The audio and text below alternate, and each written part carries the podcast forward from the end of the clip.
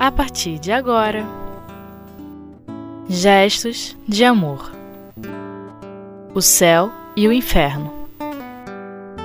Intervenção dos demônios nas modernas manifestações. Terceira parte. Com Jailton Pinheiro. Olá, amigos. Estamos aqui mais uma vez para o estudo do livro O Céu e o Inferno de Allan Kardec. Estamos no capítulo que trata da intervenção dos demônios nas modernas manifestações.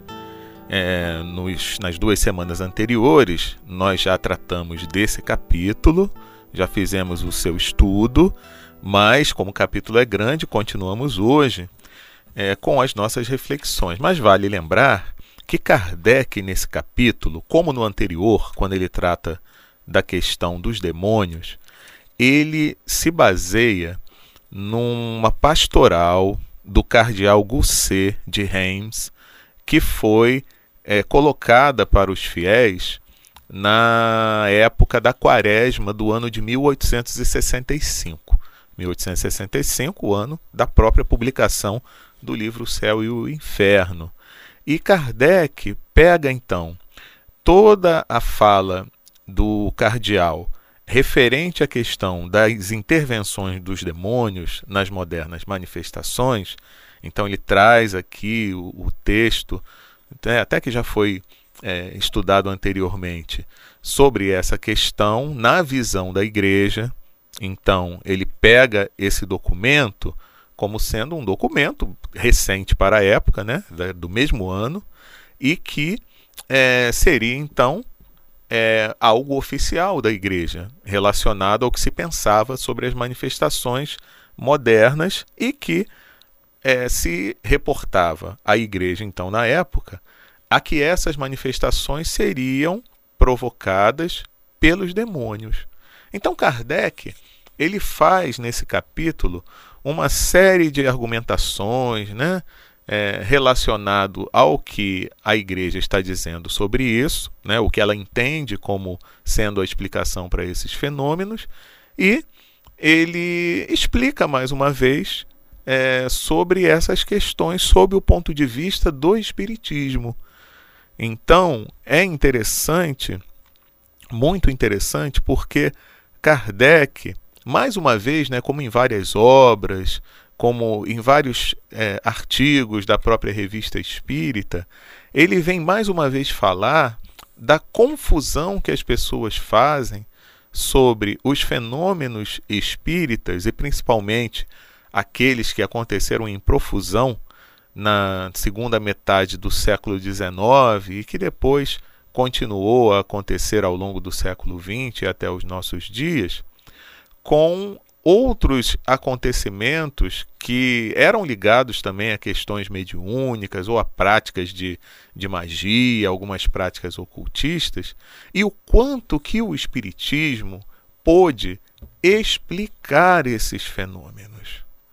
Então, aquilo que, como nós já dissemos aqui outras vezes, era tido na conta do marav maravilhoso ou do sobrenatural, a doutrina espírita pôde explicar, ela pôde detalhar, ela pôde descer a fundo no entendimento dessas questões sem colocar tudo no mesmo saco.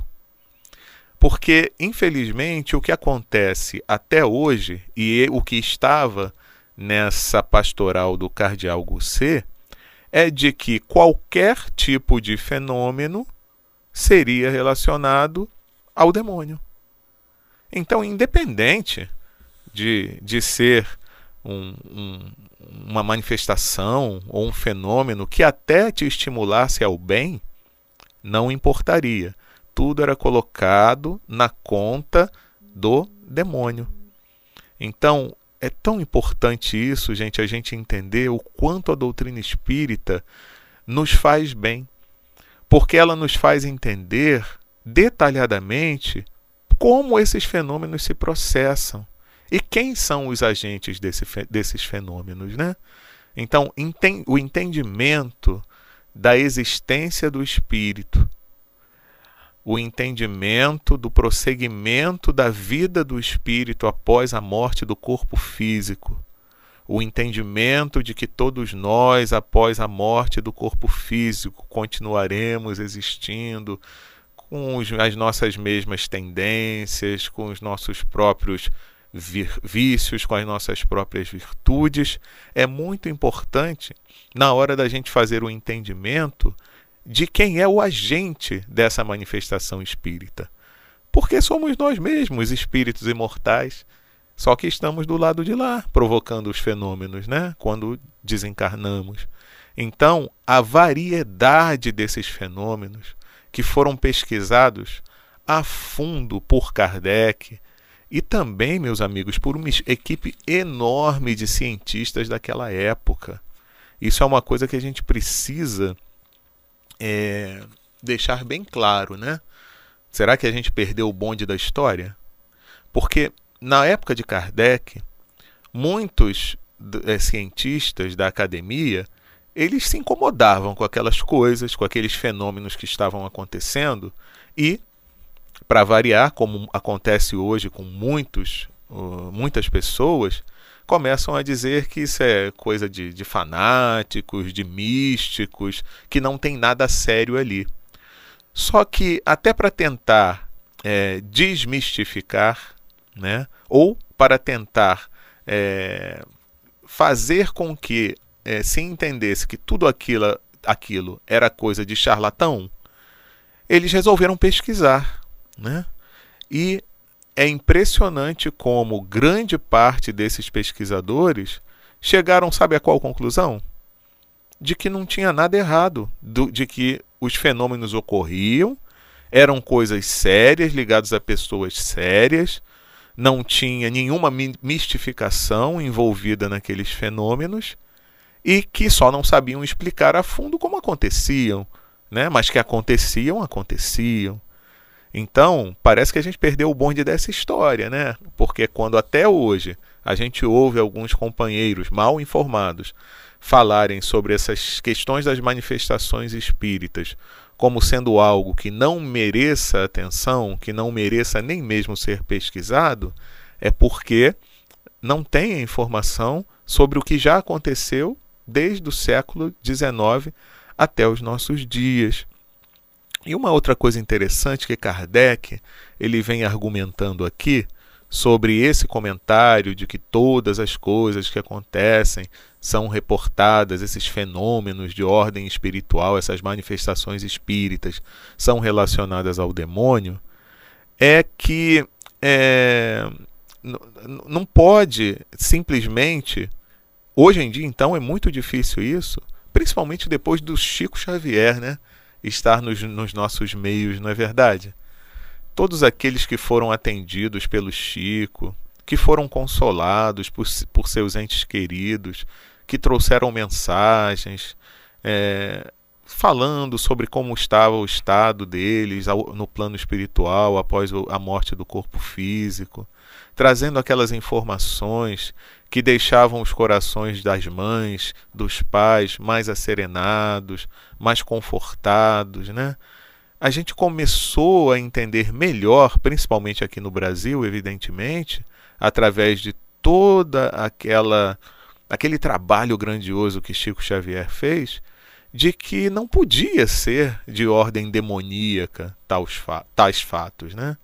Então Kardec, ele nos fala uma coisa também que é muito interessante, né? Que existem duas, duas coisas aí. Ou a pessoa não se preocupa em estudar, então ela vai combater as ideias espíritas e a explicação dos fenômenos espíritas que são dados pelo espiritismo por pura ignorância, ou seja, é aquela tal história da gente querer falar do que não se conhece. Porque se fosse feita uma pesquisa, mesmo que superficial, sobre os fenômenos espíritas, a gente chegaria à conclusão de que não pode ser reportado os fenômenos pura e simplesmente aos demônios.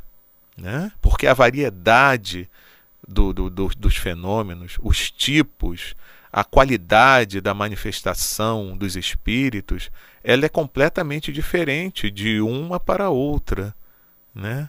Então só poderia ser aqueles que remontam tudo bota tudo no mesmo saco, né? Que é do demônio, essas manifestações, ou é por ignorância, ou então por má fé.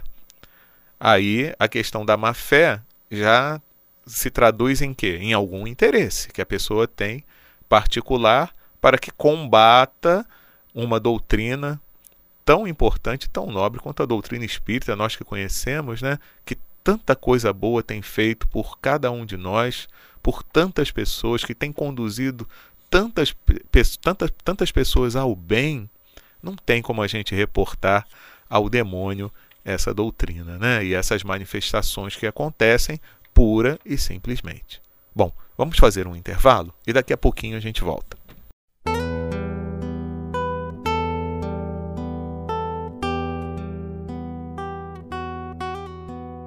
Gestos de amor. O céu e o inferno. Bem, amigos, estamos de volta na continuidade do estudo do livro O Céu e o Inferno de Allan Kardec e continuando o capítulo Intervenção dos Demônios nas Modernas Manifestações. Em especial, nos itens que nos cabem analisar é, no, no dia de hoje, que são os itens 12 a 15, Kardec faz alguns, traz alguns argumentos contrário, contrários ao que o cardeal enuncia na sua pastoral. E aí ele faz uma, uma observação muito interessante relacionado a um, um trecho da pastoral, que é a seguinte: quando o cardeal diz o seguinte: Quais são os agentes secretos desses fenômenos e os verdadeiros atores dessas cenas inexplicáveis? Os anjos não aceitariam esses papéis indignos e não se prestariam a todos os caprichos de uma vã curiosidade. E aí Kardec, muito sabiamente, vem falar que ninguém melhor do, do, do que os espíritas, né? nada melhor que a doutrina, para trazer a explicação desse tipo de coisa. Ou seja, lógico que não é qualquer é, espírito que vai atender a chamados levianos que às vezes as pessoas têm. Né? Porque as pessoas às vezes querem consultar os espíritos para as situações de vida as mais levianas possíveis. Mas que isso não significa dizer que todos aqueles que buscam os espíritos tenham este sentimento. E não significa dizer que o espírita esteja iludido que, quando ele faz alguma evocação menos nobre, ele espere que quem vem atendê-lo seja um espírito superior. Né? Então é muito interessante é, essa explicação que Kardec traz e essa informação para essa citação que foi feita pelo cardeal. E ele diz uma coisa aqui que eu achei muito interessante, né? Ele fala assim: o autor da pastoral está errado quando afirma que esses fenômenos são inexplicáveis. Ao contrário, atualmente são perfeitamente explicáveis e, por essa razão, não são mais encarados como maravilhosos e sobrenaturais. E mesmo que ainda não tivessem explicação, não seria lógico atribuí-los ao diabo, tanto quanto não era lógico em tempos passados conceder ao diabo a honra da autoria de todos os efeitos naturais que então não se compreendiam. E aí é muito interessante, porque da mesma forma como se reportam aos fenômenos espirituais que não se conseguem explicar como sendo coisas provocadas pelo demônio, é como Kardec fala aqui: muitas coisas ou fenômenos materiais também eram reportados aos demônios quando a pessoa não entendia. E aí eu me lembro minha mãe contando uma história muito interessante, é, que ela disse que lá no, na primeira metade do, do, do século XX, é, minha mãe nasceu em 1927 ela morava num, num, numa cidade do interior do estado do Rio de Janeiro e é, um, mas além de ser numa cidade do interior, era numa localidade dentro da cidade, afastada do centro da cidade. Então era uma região bem rural, né? Então ela se lembra que ela, quando era bem pequenininha, ela tinha um irmão bem mais velho e que era bem daquelas pessoas que gostavam das novidades, né? Então naquela localidade rural, todas as novidades que apareciam esse irmão dela procurava ter ou saber como é que era, como é que não era. Tanto que ele, mesmo sem ser envolvido na política, ele queria levar todas as novidades lá para aquela localidade e até conseguia, de boa fé, junto com pessoas boas, é, da, da, da, junto à prefeitura da cidade. Então ele fala, ela fala que inclusive a luz elétrica lá para a localidade foi esse irmão dela, né, esse meu tio que conseguiu levar. E que o primeiro rádio que apareceu naquela localidade foi o meu tio que comprou. Era um rádio grandão, né? Parece que era a bateria, porque antes mesmo de ter luz elétrica já tinha o rádio, né? A bateria, aquela bateria enorme. E que aí chamavam os vizinhos para verem, né? É, vamos ouvir o rádio, vamos, vamos ver isso, vamos ver aquilo, ouvir as notícias, ouvir os entretenimentos, não sei o que, música. E aí disse que tinha uns vizinhos deles lá que depois pararam de ir. Disseram que não iriam mais. E aí, esse meu tio foi procurar saber, mas por quê? O que, que aconteceu? Por que, que vocês não vão mais? Ah, não. Porque esse tipo de coisa aí que está acontecendo, um monte de gente falando dentro dessa caixinha aí, isso não pode ser coisa de Deus, isso só pode ser coisa do demônio. Então eles não iam com medo, porque eles, como não sabiam entender como aquele negócio funcionava, que era um rádio, coisa que hoje em dia qualquer um tem e não vai se perguntar sobre isso. Mas lá no início, lá na época em que não se tinha muita informação a respeito, os vizinhos do meu tio, eles ficaram com medo, porque achavam que aquilo era uma coisa que só poderia ser feita pelo demônio. Então vejam, isso não é resultado da ignorância do ser humano, né? que ainda não tem a condição de entender certas coisas, mas quando as informações mais detalhadas e mais precisas são trazidas até eles, seres humanos, aí eles passam a não ter mais medo e a não é, se comportarem de maneira infantil, como nesse caso, né? Então a gente passa a entender melhor as coisas e o espiritismo ele tem um papel fundamental no esclarecimento das questões relacionadas ao espírito e às manifestações dos espíritos no nosso mundo físico. Por isso que é importante a gente estudar, meus amigos, até para que a gente não se iluda com certas informações que nós sabemos podem vir de forma fraudulenta, de, como um embuste do próprio plano espiritual. Que aí sim, né? A igreja costuma dizer que não, isso são os demônios, eles fazem coisas boas e boazinhas para enganar as pessoas e depois é, aliciarem os espíritos para o inferno e tudo mais. Com o estudo da doutrina espírita, a gente é capaz de identificar também que existem espíritos com esse tipo de intenção, mas que não são todos. Né? Então, é, voltamos a dizer: não tem como colocar tudo dentro do mesmo saco. Quando a gente começa a entender melhor a questão das manifestações espíritas, e aí somente a doutrina espírita é capaz de nos oferecer esse entendimento, fica mais fácil de entendermos essas questões. E aí eu lembro também de um amigo meu, ainda relacionado a isso, que ele brincava quando ele é, teve o primeiro computador que tinham dois monitores, né? E aí ele pegava um mouse para mexer de um monitor, o cursor passava para o outro. Aí ele, meu Deus, isso não é coisa de Deus. então a gente tem essa mania de achar que aquilo que nós não entendemos como funciona e que é algo muito é, é, a, a, avançado para o nosso entendimento intelectual, que não é coisa de Deus, né? Então, nos últimos anos em que a tecnologia tem se desenvolvido tanto, né, a gente ainda ouve algumas pessoas falarem algo relacionado a isso, né?